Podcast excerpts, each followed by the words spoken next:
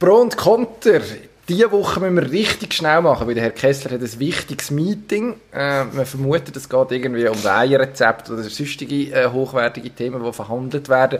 Darum gehen wir zügig als eingemacht. Es geht um die Ski-WM, es geht um Eishockey, ganz viel Eishockey und um Serena Williams, die in unter anderem Tennis spielen ist. Fußball kommt auch, aber erst gegen Schluss. Dürfen aber gleich nicht spulen, wie es geht. Pro und Konter. Sportstreitgespräch mit Dino Kessler und Emanuel Gysi. Dino Kessler, ja, Ski-WM. Ski-WM. Ski-WM. Ja. Warum? Warum? Ja gut, also es gibt mehrere Gründe. Es ist Winter und wir versuchen herauszufinden, wer ist der Beste. Ah, und, oder die Beste in den diversen Skidisziplinen. Wer sind die Besten? Aber sind denn die... Der Weltcup ist schon viel aussagekräftiger als eine einzelne WM. Außerdem ist das Prinzip von der WM normalerweise, dass man verschiedene Teilverbände zusammenführt. Und da fahren genau die gleichen wie im Weltcup. Zum Teil. Zum Teil fahren auch noch schlechtere mit. Das ah, ist, äh, das der Reiz von der WM. Sind, gut. Äh, am Wochenende äh, habe ich gesehen, sind äh, die Scholos-Brüder, zwei Israeli, also zwei für Israel startende äh, junge Männer. Ich weiß nichts über den, ihren Hintergrund genau, wie die äh, zu dieser WM gekommen sind. Und äh, ja, die, von denen habe ich im Weg noch selten etwas gesehen. Also die sind zum Beispiel in der Kombination am Start gewesen. Sie sind, glaub, sogar, glaube der eine relativ weit vorgefahren, auch ein bisschen aus Versehen wahrscheinlich, aber immerhin, irgendwo in Zehnerrängen, ich müsste jetzt noch einmal nachschauen, aber ist auf jeden Fall einer von denen plötzlich in der Rangliste sogar noch auftaucht. Also von dem her, nein, man kann sagen, die WM ist nicht nur der Weg, wo man versucht, den Besten oder die Beste zu finden, sondern man gibt auch ein paar Unbekannte oder un, noch unbeschriebene Blätter tatsächlich Gelegenheit, auf sich aufmerksam zu machen. Ich meine, wo, was wäre der Hubertus von Hohenlohe ohne die Ski-WM? Ich würde diese Frage mal stellen. Ja, die kann ich dir nicht beantworten. Ich weiß nicht. Eben, Fährt er nicht an einen Bob oder so? Das ist ein anderer. Das ist der Fürst Albert. Ah. Ich glaube, da gibt's, also ich glaube, als Bobfahrer gibt es ihn, sonst gibt es ihn schon noch. Ja, gut. Da also, ich, äh, letztes Jahr am Eidgenössischen habe ich den getroffen. Dort ist er auftaucht, aber er hat irgendwie keine Anstalten gemacht, sich in die, äh, in die äh, Schwinghose zu stürzen. Leider. Der Fürst. Das wäre interessant gewesen. Der Fürst, ja. Der Fürst hat ja, jetzt ein Bier gehabt am Sonntagmittag, irgendwo im Zug. Ah, sehr gut. Zurück zur Ski-WM. Ja, also, ich muss ja sagen, gern. für mich ist Paradedisziplin der Ski-WM und überhaupt beim Skifahren sind die Parallelveranstaltungen, muss ich sagen, da bin ich wirklich begeistert. Weil, nein, ernsthaft, weil da sehe ich als Laie, da sehe ich, wie etwas geht. So sehen die Aha. Zwischenzeit, einmal sind sie grün, einmal rot. Selten sind sie neutral, dass alle gleich schnell sind, das wäre vielleicht mal noch etwas. Ähm, aber da sehe ich tatsächlich ein bisschen Action, aber ich glaube, der Wettbewerb kommt bei den, bei den, bei den Skifahrern selber gar nicht so wahnsinnig gut an. Ein Kollege, der schaut nur den Skifahren, wenn parallel gefahren wird. Er also er schaut einfach generell sehr wenig, kann man sagen. Weil ja. Gott sei Dank sehr wenig parallel gefahren Ja, das wird. sagst jetzt du, ja. Aber wäre das nicht eine Möglichkeit, um die breiten Massen abzuholen? Weil aber die ganzen Disziplinen da, wie Super-G, da weiss nicht, der, der, der Laie weiss ich gar nicht, was der Unterschied ist zwischen Super-G und Riesenslalom und Abfahrt. Eine dreht ein bisschen mehr, andere ein bisschen weniger, aber im Detail kriegst du das gar nicht so mit. Aber beim Parallelwettbewerb, da kriegst du es mit. Und äh, ja, dann gibt es zwei Läufe und das finde ich irgendwie auch noch lustig, dass, äh, dass man sich dann zweimal miteinander misst und ähm, irgendwo siehst du einfach, warum der eine schneller ist und wo der Vorsprung rausfährt und das finde ich noch reizvoll. Also mein Credo wäre in Zukunft nur noch Parallelwettbewerb oder man entscheidet sich anders.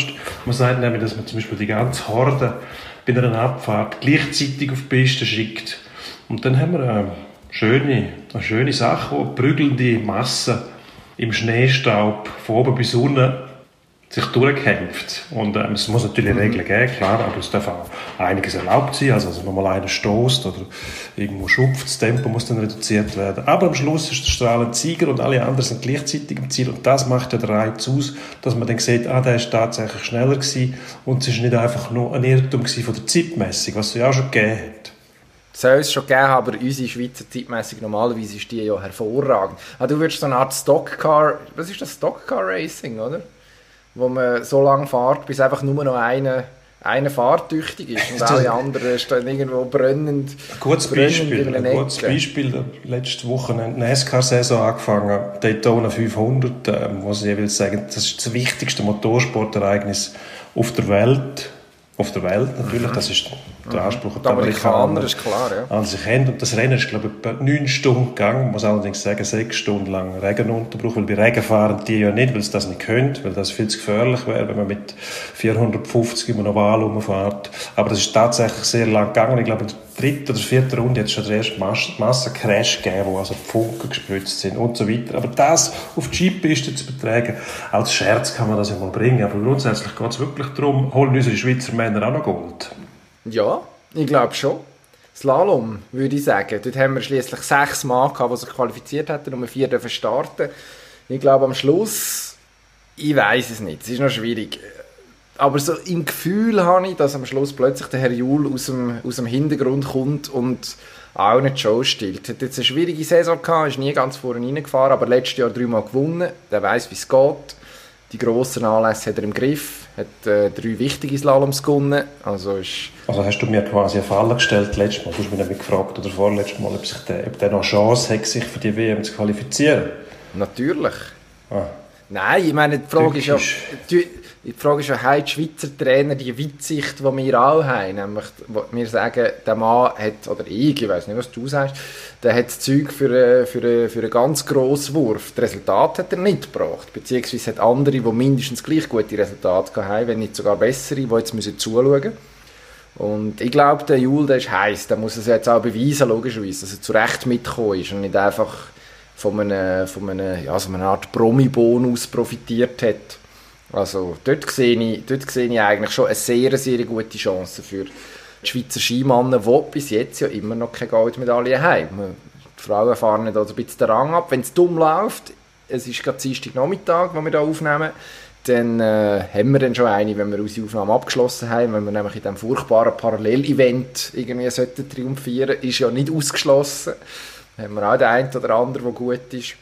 Also Aber ich würde sagen, das zählt einfach nicht. Also Ski-WM, Parallelwettbewerb, die streichen wir, die sind nicht relevant. Schlimmer ist dann morgen noch, morgen ist noch der Team-Event parallel. Das ist noch ein bisschen furchtbar. Ja, ich konzentriere, fokussiere mich eigentlich nur auf die zwei Sachen, finde ich am interessantesten, wie gesagt. Da müssen wir nicht eigentlich auch die Kombination mal überdenken. Also wenn schon, würde ich sagen, gekürzelt Parallelwettbewerb eher noch die Leute, die sich sonst nicht so mit Skifahren beschäftigen. Und das müsste ja eigentlich das Ziel sein, dass man mehr Leute dazu bringt, auch Skifahren zu schauen. Weil der Rest von der Laie, eben, wie gesagt, die Unterschiede sind gering. Die Abfahrt unbestritten, ganz klar, schaut man gerne. Slalom, der Stangenwald, ja, das ist Geschmackssache, muss ich sagen. Kann man schon mal beim, beim Wetterkaiser, der Hirscher zum Beispiel, mhm. absolut elegant, gleich kraftvoll, praktisch fehlerlos. Dem habe ich gerne zugeschaut. Aber das war auch der Einzige. Und der Pierre Gross natürlich, wo die Stangen jeweils vor ihm im Ziel waren. Das war auch lustig. Aber der hat fast ein bisschen Klamauk-Faktor gehabt. Sonst muss ich sagen, haben wir, haben wir noch Riesenslalom? Haben wir noch. Haben wir noch. Gut, ich muss haben sagen, wer die Medaille holt, wer die Medaille holt, ob das äh, unsere lieben Damen sind oder Herren, ist eigentlich gleich. Wir sind ja eine Mannschaft. Man muss ein bisschen wegkommen von dem, von dem Gärtchen-Denken. Frauen und Männer spielt doch keine Rolle. Es hat, äh, am Schluss hat es eine Bilanz und die nehmen wir sehr gerne. Ich hoffe, wir sind dann nicht vor den Österreichern, weil das würde mir leid tun, weil ich sehr gerne die Skirennen bei den Österreichern schaue, weil die so herrlich mitleiden. Und das ist, äh, also der Assing, der ist schon, äh, der ist eine einsame Klasse. Ich muss sagen, wenn ich dann einschalte, dann ORF, das ist Pflicht, wie beim Formel 1 übrigens auch, die haben einfach die Möglichkeit, sobald auch Österreicher mitmachen natürlich, das ist das, ist äh, das Wichtigste, weil sonst übertragen sie es nicht. Also bei Österreich in der Formel 1 ist Red Bull nicht mehr, oder? Das ist das, Nationalteam sozusagen dann. Irgendwelche das ist absolut das Nationalteam, obwohl die Autos in England hergestellt werden. Milton Keys ist natürlich das Wichtigste, dass man immer wieder sagen kann, das ist unsere Mannschaft, ja. Dass ein Österreicher das erfunden hat und reich geworden ist damit, toll. Nein, also ich, also, ich, ich, gehe einig mit dir, dass es logischerweise keine Rolle spielt, ob es jetzt Männer oder Frauen sind, die den Titel holen. Spannend ist es schon, dass äh, letztes Jahr, als man äh, die Nationenwertung das erste Mal gewonnen hat, seit 30 Jahren wieder vor den Österreichern in die Schweiz. Oder seit 30 Jahren wieder die Nationenwertung gewonnen. Dort sind die Männer die, die mehr Punkte eingefahren haben. Hey, dort hat man so ein bisschen das Gefühl gehabt, ja, müssen wir dann aber schauen, dass das Frauenteam jetzt möglichst auch noch einen Schritt macht. Das haben sie definitiv gemacht, die Saison, dank der Frau Gut Berami, die plötzlich irgendwie den Knopf aufgemacht hat, aber so etwas von. Und äh, die Michelle Gysin, wo man sich, glaube viel versprechen jetzt in dem Riesen und im Slalom am Wochenende. Äh, also die, wo man nicht nur wegen ihrem schönen Namen, glaube würde gönnen, wenn sie vorne würde landen. Also an und für sich ist es schon richtig, dass es keine Rolle spielt. Aber die Männer dürfen sich ja durchaus ein bisschen angestachelt fühlen, dass sie bis jetzt so ein bisschen im Schatten stehen vom Frauenteam. Wieso eigentlich nicht? Noch ganz kurz zum Kommentar. Übrigens, die Frauen dort auch stärker. Ich schaue auf dem Schweizer regelmäßig, wenn Skirennen ist. Und Tina Weirater, Co-Kommentatorin bei den Frauen, der höre ich richtig gerne zu. Ist gut, kann man machen. Und mit sie wird vor allem mit jedem Rennen noch ein bisschen besser. Also sie kommt richtig gut in Schwung. Ähm, das Liechtensteinisch verstehe ich jetzt auch langsam so vom Dialekt her. Also ja, dort, dort ähm, einiges mehr die Frauen vor. Also man kann schon fast, man kann schon fast einen Trend ablesen. Also kann man da jetzt auch sagen, oder von dem, von deiner Vorliebe für Tina Weirater darauf schließen, dass du plötzlich auch den FC Vaduz gerne hast, wo du eigentlich aus der Nein. Super League wegwünschst, weil es Liechtensteine sind? Nein, ich bin ja nicht korrumpierbar. Das Aha. hat ja nichts mit der Tina Weirater ihrer, ihrer Herkunft zu tun, dass sie gute TV-Expertin ist. Es war einfach am Anfang ein bisschen kompliziert gewesen, oder man muss ein bisschen in den, Duktus hineinfinden, in den Liechtensteinischen und in, die, in den Tonfall. Ich meine, ich als Solothurner weiss, von was sie reden, dass man dann wirklich auch alles versteht. Aber ich muss sagen, hat sich jetzt wirklich so aus dem Hintergrund recht nach vorne geschlichen, die Frau Weirater, was die Expertise angeht. Kann man, kann man sich wirklich geben. Finde ich gern mehr davon.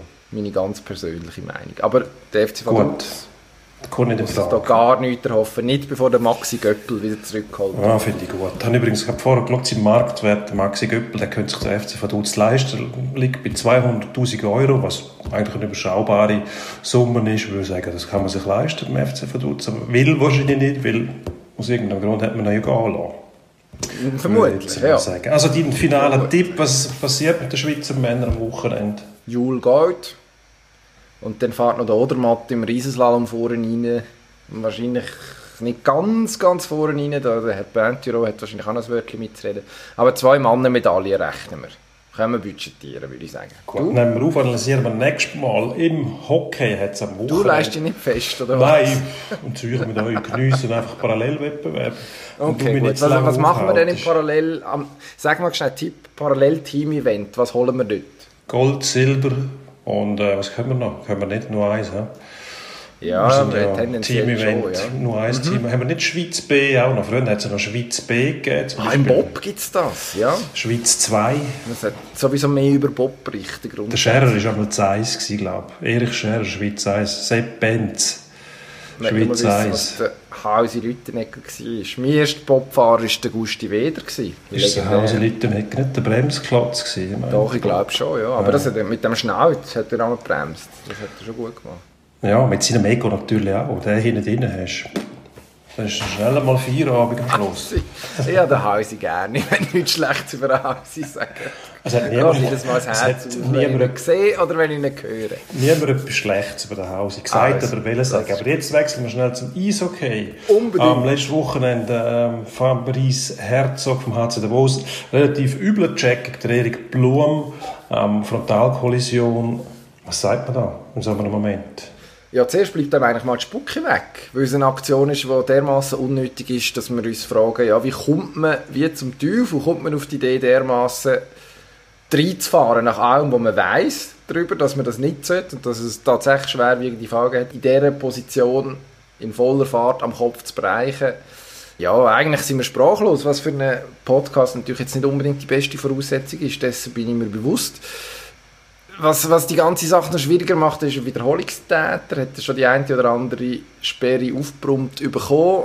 Hm, sieht für ihn schon ja, verdammt schlecht aus. Also, du kannst es Eishockey technisch wahrscheinlich noch ein bisschen besser beurteilen. Ist in einer, in einer Szene, in wo er, wo er die Aktion überhaupt nicht muss machen muss. Oder sehe ich das falsch? Überhaupt nicht. Ich frage mich, ob ich das besser kann beurteilen kann. In diesem Fall ist man vielleicht dort auch noch ratloser, weil man ja eigentlich weiß, dass es so also die frontalen Attacken mit dem zunehmenden Tempo werden immer riskanter. Das heißt riskanter erstens einmal dass man vielleicht daran vorbeifährt. Und wenn man nicht daran vorbeifährt oder am Gegner vorbeifährt, dann verwünscht man ihn so, dass er sich möglicherweise schwer verletzt. Es kann auch nur Strafe geben und so weiter. Das ist einfach sehr riskant. Und in dem Fall ist der Blum ja schon beackert worden von einem anderen Davoser, also im Vorchecking war. Bringt eigentlich gar nichts. Am Schluss sind beide ausgespielt worden. Also zum System, zum Konzept vom Vorchecking hat das sicher nicht gehört. Jetzt, ich wehre mich in der Regel dagegen, jegliche Check als, als sinnlos zu bezeichnen, weil im Prinzip darf man, wenn man es fair macht, dann darf man jeden Check zu jedem Zeitpunkt überall auf Mies anbringen. Wenn man es fair macht, ist in dem Fall ganz sicher nicht passiert. Darum frage ich mich auch, wie kommt er auf die Idee? Das hat für mich fast ein bisschen einen persönlichen Anstrich, weil wenn so offensichtlich frontal auf einen zugehst, wo schon im Zweikampf ist, muss ja irgendetwas muss dich dazu motiviert haben, um in dem Moment quasi die Richtung zu ändern und dann auf den Blumen loszugehen. Und dann wird er halt eben auch direkt im Kopf verwünscht, was das Ganze noch viel schlimmer macht. Also ich sage, wenn der Jack setzt ist, wenn der Blum allein hinführen fährt und du verwünschst ihn sauber, weil er vielleicht nicht gerade her schaut, dann okay. Wenn in letzter Zeit mal einen Jack vom Noro gegen den Herrn Diem, glaube von Langnau, wo auch wüst ausgesehen aber eigentlich fair war. Aber um Diem ist dann auch nichts passiert. Der Blum hat es schwer verwünscht. Ich bin äh, mit dir absolut einig, das äh, ist nicht sehr kontrovers, aber das wird, wird eine heftige Sperre nach sich ziehen.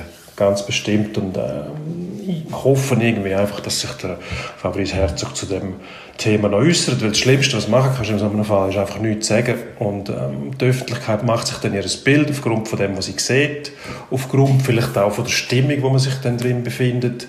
Und je nach Partei, das wissen wir, bei den Sportfans gibt es schwarz und weiß, rot und blau, grün und gelb, was auch immer, wenn man farbenblind ist, etwas weniger. Aber man entscheidet sich für eine Seite und dann wird es meistens ziemlich heftig und dem kann man entgegenwirken, indem man vielleicht einfach hersteht und erzählt, was passiert ist.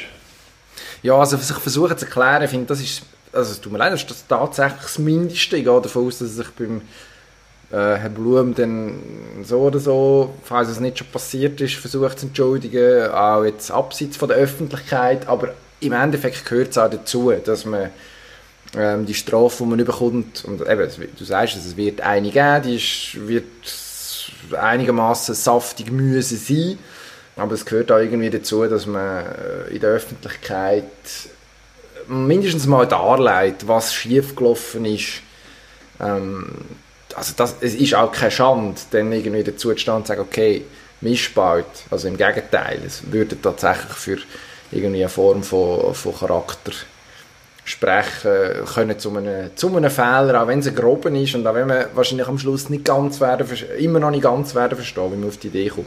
Aber äh, ja, also es gibt, es gibt, es gibt gar keine Alternative. Also was willst du machen? Einfach für immer schweigen und dann, wenn du wieder aufs Eis gehst, also dort hörst du es ja sowieso vom Gegner irgendwann mal, dann wahrscheinlich.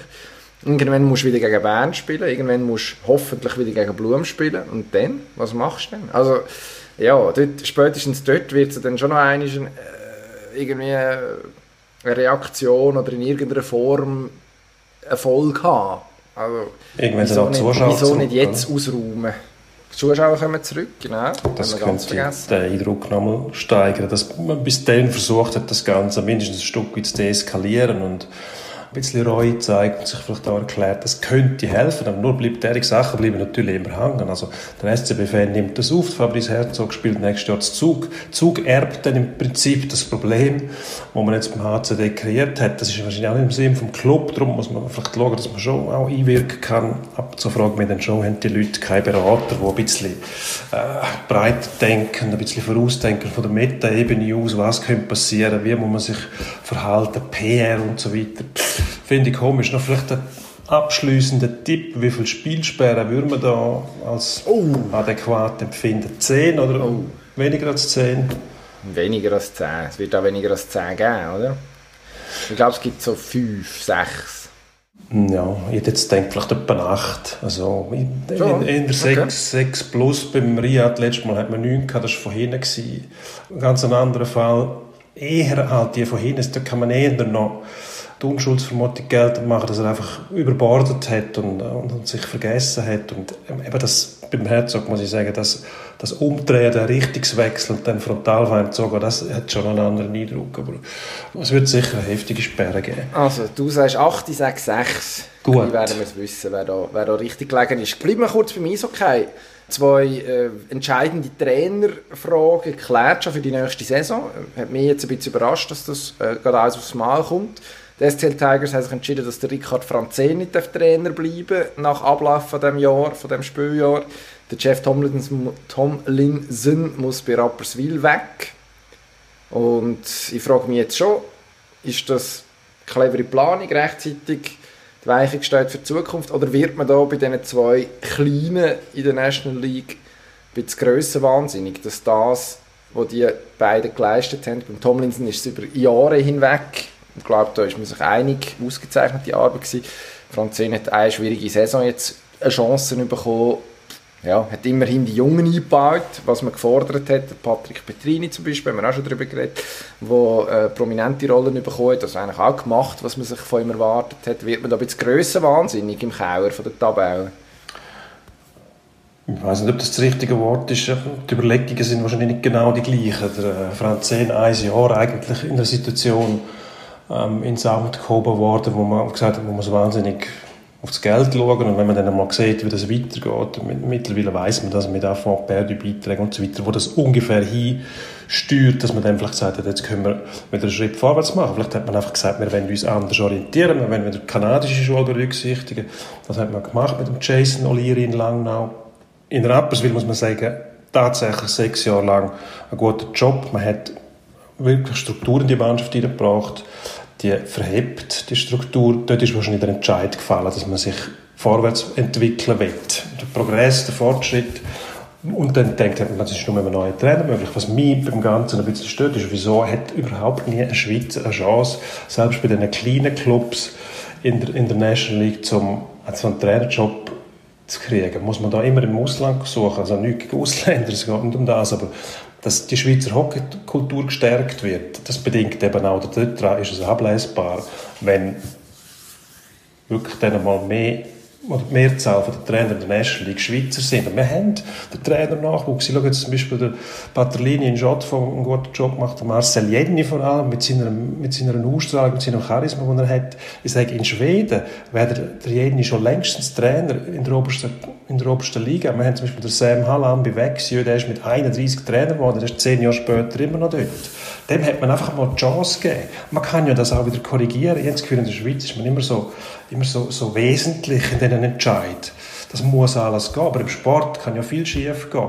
Mal etwas wagen, ja, fehlt total bei uns. Also, nicht gegen den Jason O'Leary, nicht gegen den Helsingborg, Steff, wie heißt er? Stefan, Stefan Hedlund, wenn ich es richtig gesehen habe, ist, äh, ist noch nicht bestätigt in ja. Rapperswil, aber dürfte, dürfte den Job bekommen. Wenn wir den googlen übrigens, sehr interessant, ist äh, schwedischer Akademiker und Experte für Sowjet- und Kommunismusstudie, oh, äh, wenn man auf Wikipedia sehr, schaut. Sehr interessant. Ich gehe davon aus, dass es nicht der gleiche Stefan Hedlund ist, aber äh, wer weiß, vielleicht kommt ja da Big Red Machine zurück.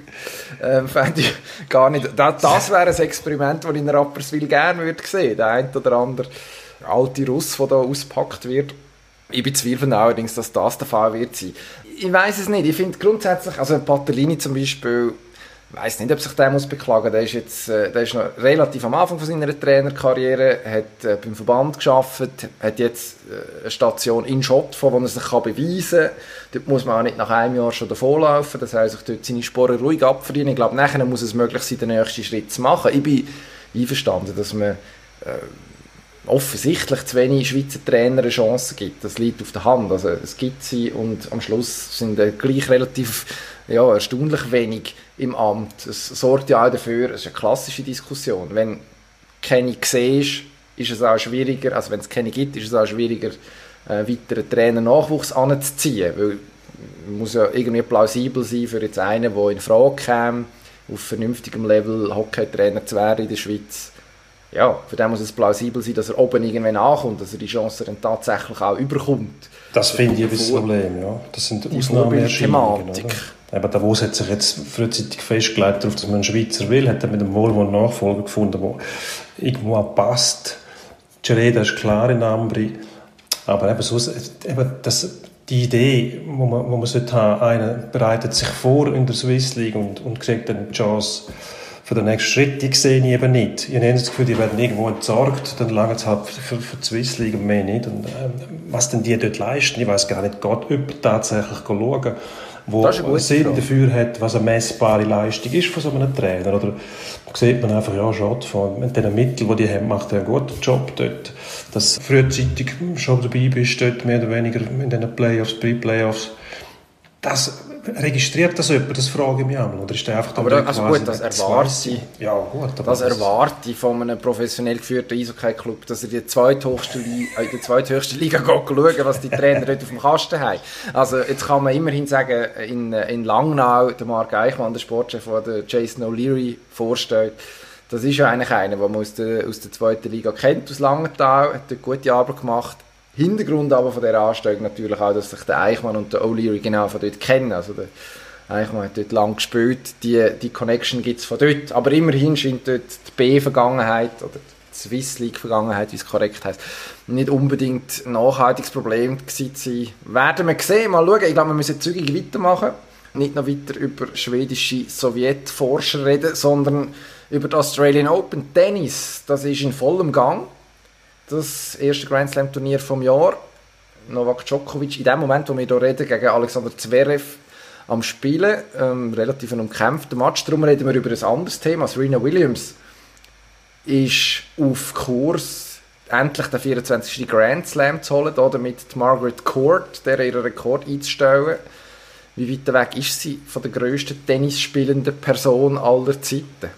Also in meinem Universum ist sie das jetzt schon wahrscheinlich ich viel zu weit weg bin von der Margaret Court. Nicht nur, weil sie in einem anderen Zeitalter gelebt hat, von der, von der äh, Erdengeschichte her, sondern auch, weil sie völlig ein anderes Gedankengut pflegt, als das mir sympathisch wäre. Also die homophoben Äußerungen von der, die können mir eigentlich äh, gestohlen bleiben, muss ich ehrlich sagen. Darum erstaunt es mich auch, dass das Stadion dort immer noch Margaret Court Arena heißt und nicht schon längst umbenannt worden ist. Könnte man dann vielleicht nachholen, wenn Serena Williams die Nummer 24 geschafft hat. Aber ähm, grundsätzlich ist für mich Serena Williams sowieso, ich weiß auch nicht, wer soll, noch, wer soll noch besser sein? Es gibt niemanden, der über die Zeittour so viel gewonnen hat wie sie. Also auch die Art und Weise, wie sie spielt, das Dynamische, das ist völlig etwas Neues gewesen und das durchgezogen hat, wunderbar.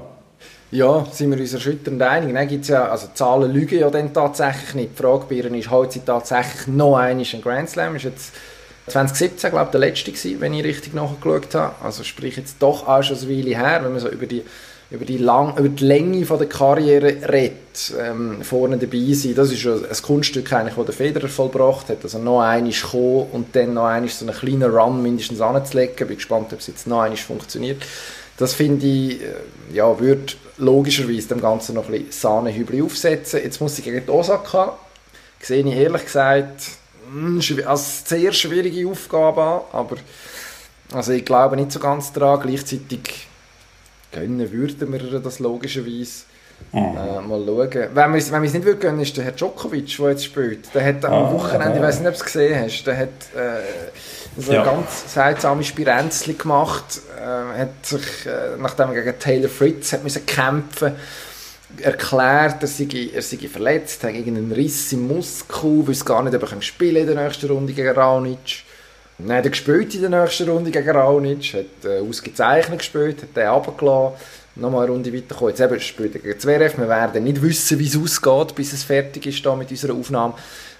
Ja, ich mache irgendwie langsam nicht mehr verleiden. Also wenn sogar der Rafael Nadal dann sagt, ja, es sei schon ein bisschen schräg, wie das ausläuft, und wie, wie jetzt die Verletzung angeblich soll zustande sein und ob er wirklich verletzt ist. Also es fehlt mir Geduld für Herrn Djokovic. Ich finde, der soll jetzt seine Verletzung auskurieren. Ich glaube, der hat sich da irgendwo beim Brad Gilbert bedient, einem amerikanischen Tennisprofi, der Gegner reihenweise zur Weissglut getrieben hat mit irgendwelchen vortäuschten Verletzungen und nachher plötzlich ist er wieder ähm, topfit gewesen. Besonders der Boris Becker, der, der hat es richtig genossen, wenn er dem können, den letzten Nerv ziehen konnte ist einmal rumgeschlichen auf dem Platz, also wirklich noch zwei Schritte bricht er zusammen und plötzlich ist er wieder dran gewesen. Der Andrea Gassi hat sich, glaube ich, auch fürchterlich aufgeregt. Der hat gesagt, dass, äh, es gibt nur noch etwas Schlimmes, als gegen den Brad Gilbert zu spielen. Das ist nämlich einem Brad Gilbert, musst du zuschauen. Und als die Karriere vorbei war, hat er dann als Trainer angestellt, weil er wahrscheinlich gewusst hat, ähm, es hat schon etwas. Also, den Gegner zu verunsichern, psychologische Kriegsführung im Sport, äh, hat natürlich schon gewisse, eine gewisse, ähm, einen gewissen Reiz. Allerdings ist der Brad Gilbert ja sonst einer gewesen, den man eigentlich noch gerne gesehen hat, hat einen gewissen, einen gewissen Schalk ausgestrahlt. Und da gebe ich dir recht, das macht Djokovic natürlich nicht. Und da ist er auch schlecht beraten. Aber bei dem müsste ich sagen, wenn der einigermaßen auf der Höhe wäre von seiner Ausstrahlung her, wenn man dem sagen du musst es so und so machen, aber der lässt wahrscheinlich niemandem zu, der ist nicht mehr belehrbar. Darum äh, wird er, da kann er sich noch lange beklagen, noch so viele Turniere gewinnen, wie er will. Der erreicht er auch von der Ausstrahlung her, vom, vom ähm, wie man ihn wahrnimmt, nie die Bedeutung vom Federer, auch mit 50 Grand Slam Turnieren nicht, auch mit 100 nicht. Also die Sphäre wird aber tendenziell nicht erreichen, aber es ist, ja, es ist wahnsinnig bemühend, oder? Es wirkt an ihm wirkt irgendwie, ist so eine Mischung aus kalkuliert und überangestrengt. Also ja. man hat wie so das Gefühl, er hat sich jetzt etwas überlegt, jetzt irgendeine, irgendeine Jubelgeste oder irgendeine, irgendeine Aktion und das äh, könnte, wenn man es richtig macht, Kultpotenzial haben. Es wirkt einfach extrem unauthentisch. Es ist alles so verbissen. Ähm, also es verzweifelt, ich glaube, das hat der Kyrgios gesagt, das stimmt, Djokovic will, will so verzweifelt geliebt werden, dass es zum Fremdschämen ist, zum Teil. Ähm, ich hätte jetzt auch nicht gedacht, vor ein paar Jahren, dass ihm Nick Kyrgios irgendetwas mal recht gebe, aber es ist so eine, es ist so eine, so die Suche, die verzweifelte Suche nach Aufmerksamkeit und Zuneigung. Ähm, ich glaube, wenn er einfach spielen und sich um nichts kümmern würde, hätten die Leute wahrscheinlich sogar noch halbwegs gern. Wäre völlig okay. Die Leistungen reden eigentlich für sich. Eigentlich das, was Nadal zum Beispiel jahrelang gemacht hat. Jetzt respektiert man ihn extrem für, äh, für sein, zum einen für sein Lebenswerk, tennismäßig, aber er hat sich auch irgendwie eine Ausstrahlung angeeignet über die Zeit.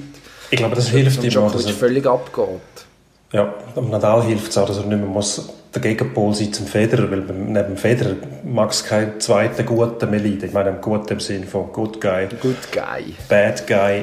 Da musst du nicht den spielen. Der hat, die Rolle hat Djokovic übernommen. Der Nadal kann sich darauf verlassen. Einfach still und leise noch mehr Grand Slams zu gewinnen als der Federer. Auch der wird der vom Eindruck her, den er macht, vom Empfinden von den Leuten nicht können überstrahlen, was, was die, die Beliebtheit, die, die, die Stellung eben überall einsetzbar und vertretbar zu sein überbringen kann. Aber ähm, der Djokovic schafft sicher nicht. Einer, der es auch nicht mehr schafft, ist der Herr Mori, der Tokio Olympia organisieren hätte sollen.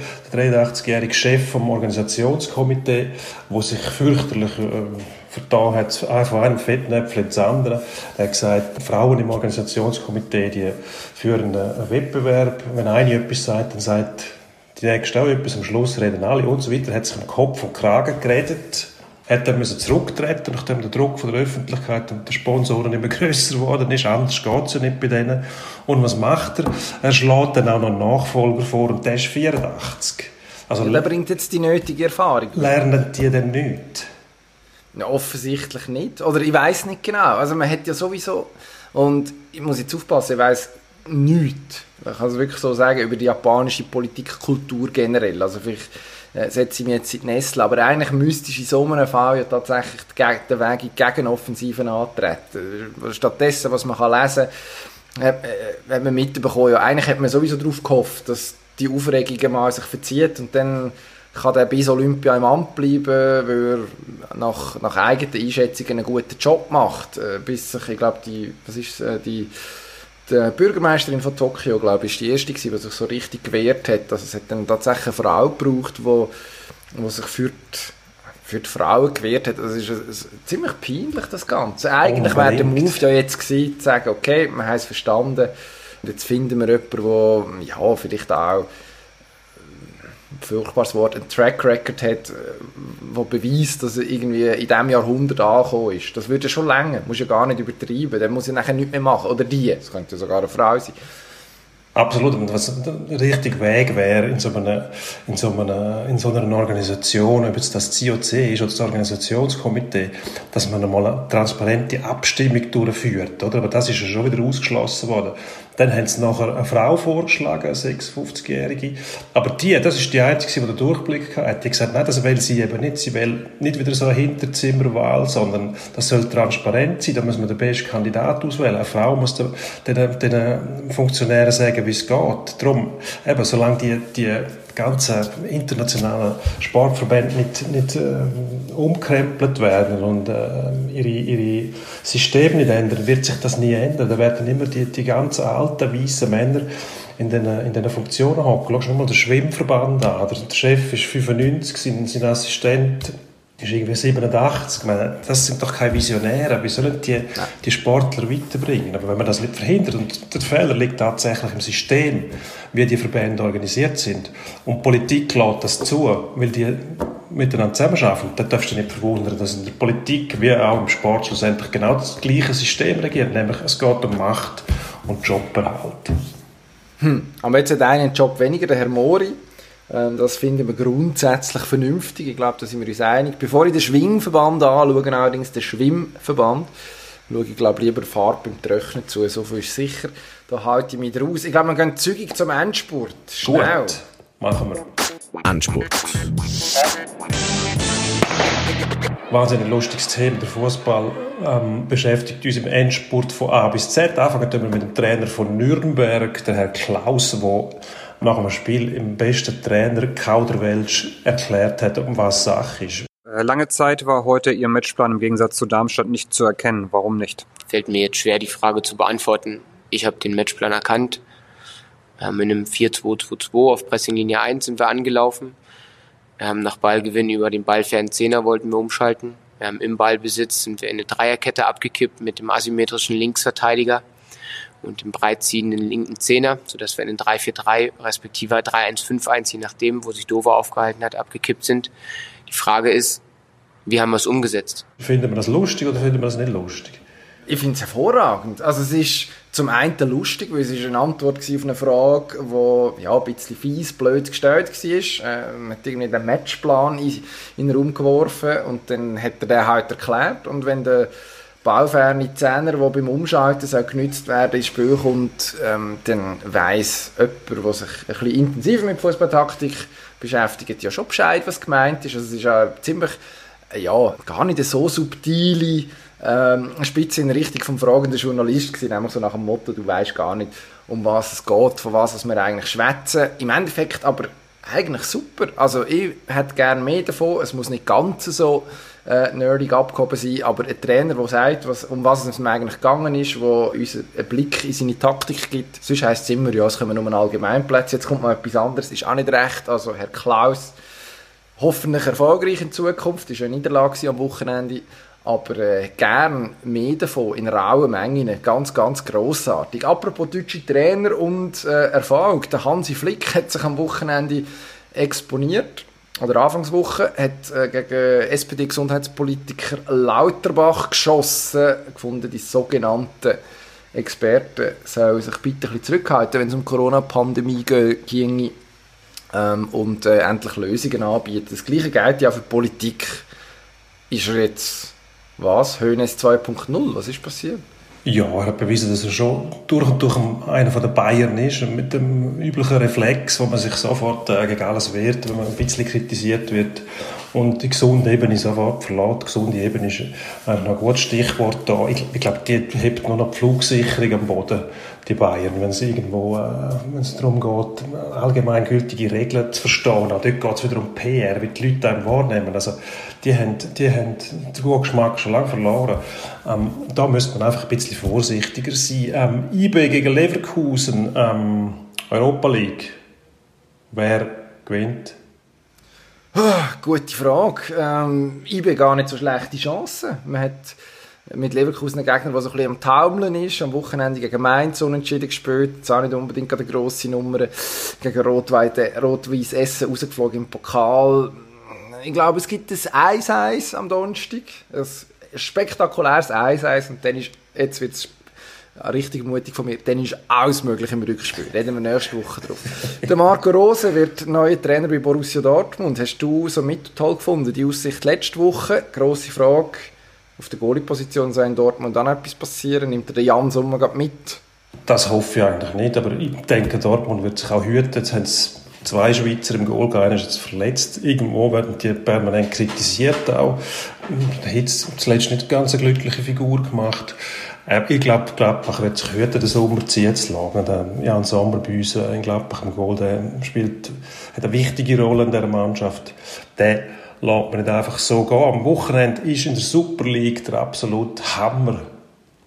Vaduz gegen St. Äh, Gallen. Ja, ah, ich meine, du willst, äh, es ist ein Test, ja, Vaduz St. Gallen, richtig. Wieso ist das da auf dem Programm? Wieso ist das so? Ja, das ist wissen das wir. Das wissen wir. Es hat irgendjemand etwas reingeschrieben. Äh, ja, die Frage ist, wie das ausgeht. Äh, meine Sympathien sind klar verteilt. Glücksbett im All the way. Wenn es gegen Vaduz geht, ohne Maxi Göppel sowieso. Also ich glaube, St. Gallen beendet endlich seine schwarze Serie. Die dauert jetzt doch auch mittlerweile ein paar Matches an. Ich glaube, der letzte war gegen Vaduz. Irgendwann im Januar. Das Mal gibt es ein entspanntes 4-0 auswärts in Vaduz. Eindeutig. Bett im Zwei-Kopf-Goal. Mein Tipp ist wie immer der 0-0. Das wird der Affischen gerecht. Hervorragend. Härte Wort, aber gelassen ausgesprochen. Das respektieren wir. Wir bedanken fürs Zuhören. Nächste Woche wird es noch besser. Dann wissen wir, wie viel Spös der Herr Herzog bekommt und ob der Herr Djokovic oder Frau Williams ihre Ziele erreicht haben oder auch nicht. Der Herr Djokovic sein Ziel beliebt zu werden. Wahrscheinlich nicht bis dann, das ist ein, ein dickes Brett zum Bohren.